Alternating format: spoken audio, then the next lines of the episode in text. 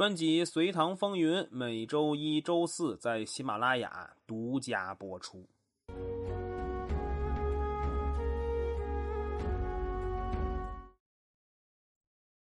上期我们说到杨广和宣华夫人有染，基本属于是杜撰的故事。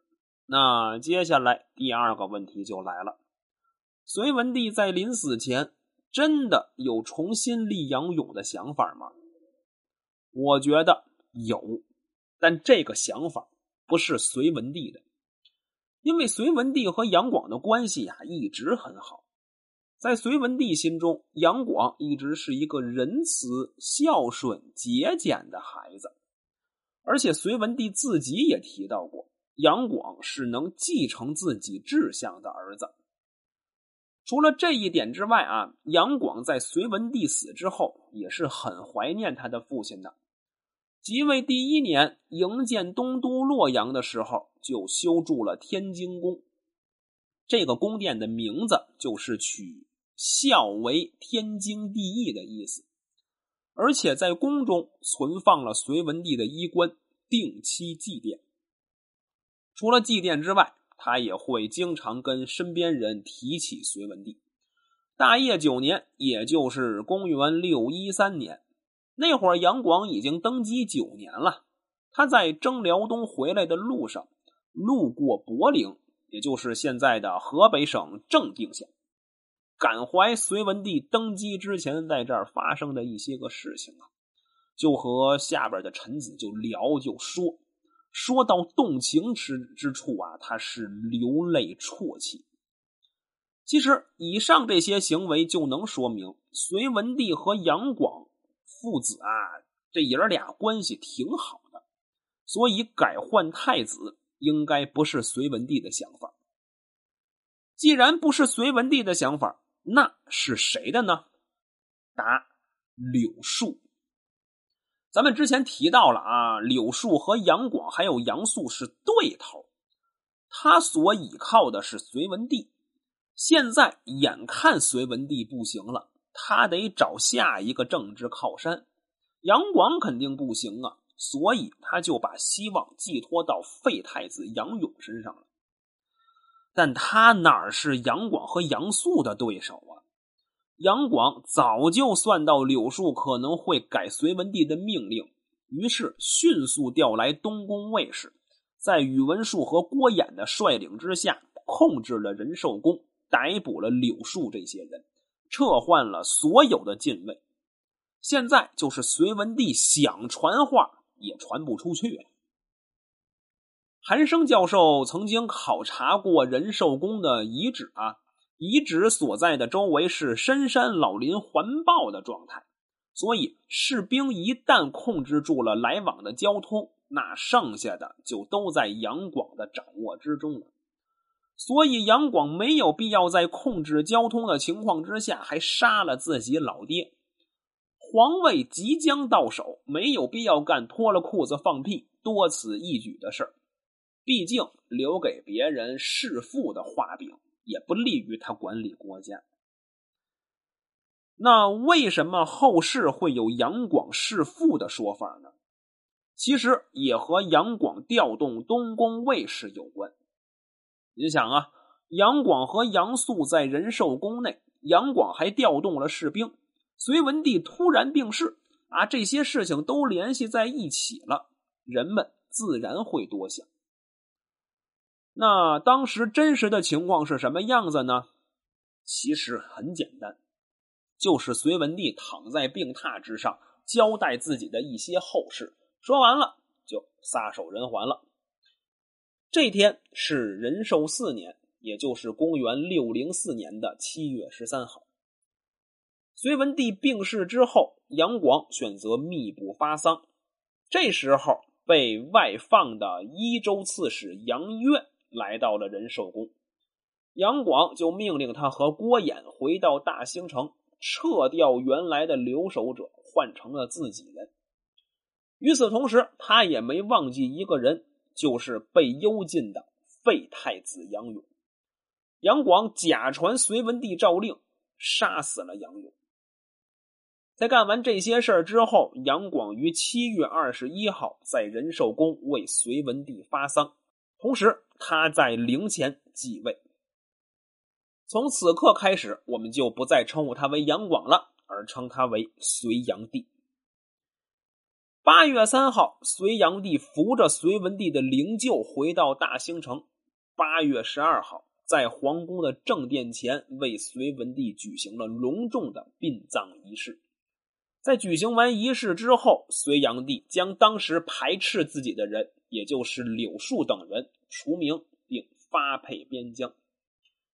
别人还好说，咱们前面提到了，这柳树是杨广的妹夫，妹夫流放了，妹妹咋办呀？隋炀帝直接命令让兰陵公主，就是他妹妹，和柳树离婚。兰陵公主不同意呀，最后也是忧愤而死。就在隋炀帝忙着登基的这些事儿不可开交的时候，哎，一个人造反了。这个人就是咱们提到的隋文帝最小的儿子汉王杨亮。咱们之前提到过啊，杨亮坐镇并州，总管北齐就地五十二州的军事。可以说，天下的精兵基本都在这些地方了。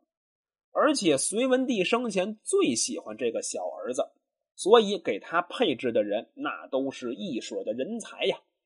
杨亮府里的官员可以用人才济济来形容。那杨亮为什么造反了呢？这个我们之前也提到了啊。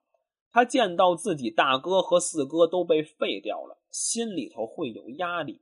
所以早就准备好，在自己父亲去世之后，二哥杨广登基的时候起兵造反。所以杨亮身在太原，却一直密切关注着京城的动静。不过他没有杨广有心机的一点，就是没能在朝中安插一个靠谱的眼线，以至于隋文帝驾崩，他没能第一时间就拿到消息。他的造反源于隋炀帝给自己的一封诏书。隋文帝曾经和杨亮有过秘密约定，如果文帝召杨亮回城，那会在敕令的“敕”这个字旁边加一个点儿，同时会带御林符过去。如果两个条件全都齐备，那就可以来京城。敕字旁边加一点，咱们不去多说啊。简单来说说这御林符是啥？所谓符，其实就是兵符。咱们都知道，皇帝调兵的时候，会把自己手里的一半的兵符交给在外镇守的将军那里，两个拼到一起了，才能调兵。隋朝因为并州、扬州、益州这三个地方管理的区域特别广泛，而且。镇守的人还是像杨广这样的皇子，所以就特制了御林府。杨广登基之后，很容易就拿到了御林府，但他不知道自己的老爹和自己的弟弟还有别的约定。送信儿的人是隋炀帝的亲信屈突通，这人在之后还有故事要讲。现在杨亮知道京城有变了，于是就盘问屈突通。屈突通估计是听了隋炀帝的一些嘱托，所以顾左右而言他。杨亮没有得到重要的信息，于是就放他回了大兴城。这个时候的杨亮决定起兵了。杨亮其实手里拿了一把好牌，可以说是四个二和俩王基本都在他手里。如果他要是调动队伍得当的话，那用武力攻陷京城可以说并不困难。但最后的结果咱们都知道，杨亮失败了。那咱们就来看看他是怎么一步步把有王炸的牌给打输的吧。这第一大失败就是杨亮没有做军事动员，起兵都需要有理由。如果要是反皇帝，那直接矛头指向皇帝就好。但杨亮没有这么做，他将矛头指向了杨素，说杨素要造反，所以起兵是清君侧。这从话语权上就弱了一大块啊！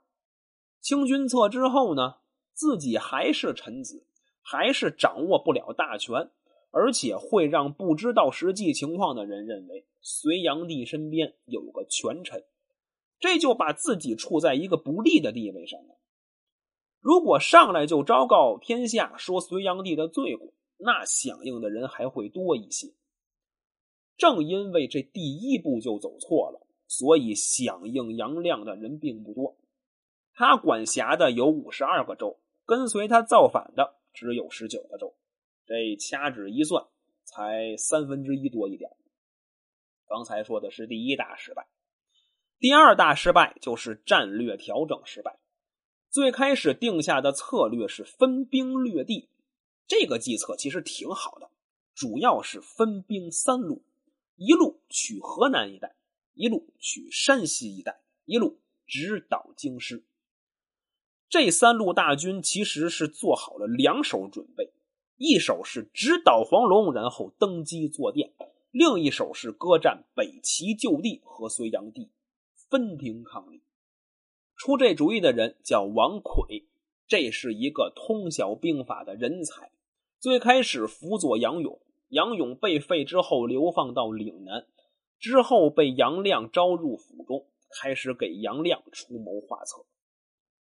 王奎这计策，客观来说，那确实不差，但杨亮没能贯彻到底。